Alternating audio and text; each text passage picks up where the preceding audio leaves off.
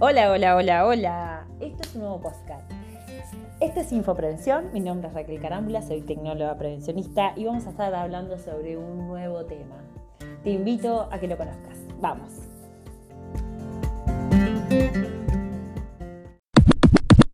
Vamos a dar la ley 5032. ¿Cuál es la ley 5032?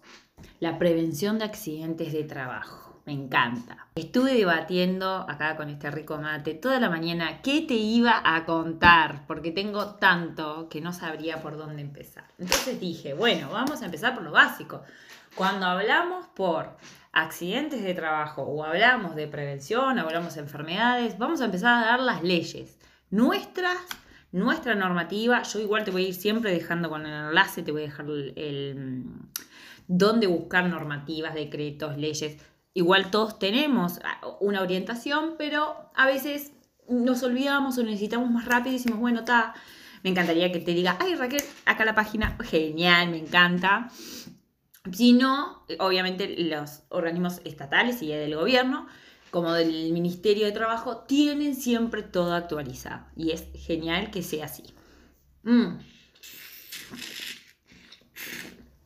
Con este rico sonido de mate que estoy teniendo, y haciéndolo más descontracturado de este momento, vamos, te invito a que leamos la ley. Y la ley en conjunto te la voy a leer y te la voy a dejar, no solamente también el enlace, para poderla entender. Vamos a dar, como dijimos, la ley 5032. La prevención de accidentes de trabajo, con la modificación hecha en su artículo 7 por la ley de 21 de agosto de 1935.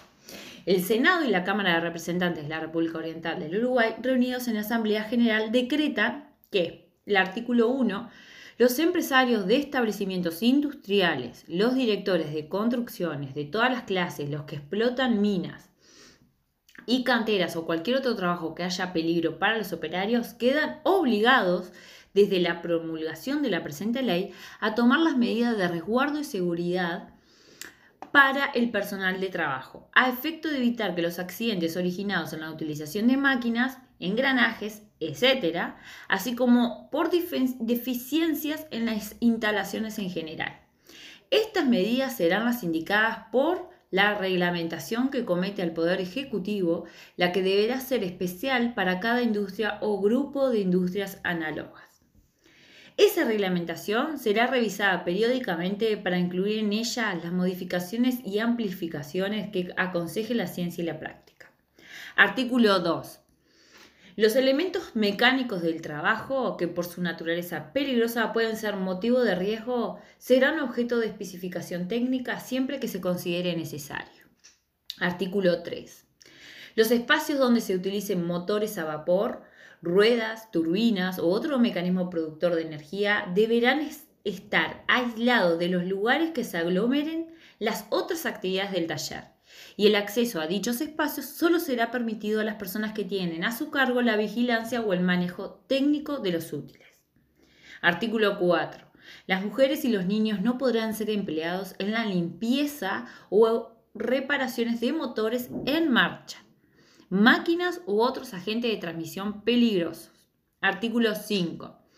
Todos los engranajes mecánicos, correas, etcétera, que actúen con movimientos peligrosos están circunsundados por barandas, rejillas, revestimientos defensivos.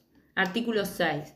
Las piezas salientes de las máquinas, los instrumentos cortantes y otros análogos estarán rigurosamente protegidos. Artículo 7. En los lugares donde se efectúen trabajos de albañilería, pintura, decorado o cualquier clase de reparaciones, los andamios estarán provisados, es decir, provistos de resguardos que reglamentará el Poder Ejecutivo. Artículo 8. La oficina de trabajo será encargada de vigilar la aplicación de las disposiciones comprendidas en la presente ley en el departamento de la capital. En los demás departamentos, ese servicio estará a cargo de las intendencias municipales.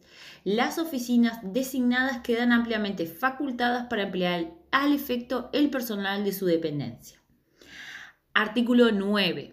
Los establecimientos que descuiden o contraerían lo que manda esta ley pagarán una multa de 150 mil pesos en la oportunidad de cada denuncia.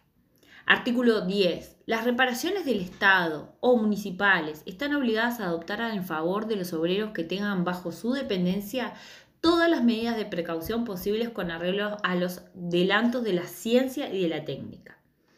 Artículo 11 será causa de responsabilidad civil imputable al empresario o patrono en caso de accidente y el no conocimiento o cumplimiento de las disposiciones dictadas por los reglamentos a la aplicación de esta ley.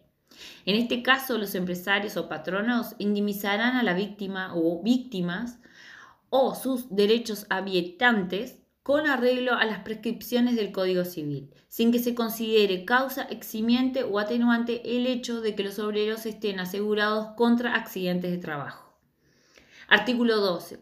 La vigencia de esta ley empezará a partir de los seis meses de su promulgación. Artículo 13. El Poder Ejecutivo reglamentará la presente ley.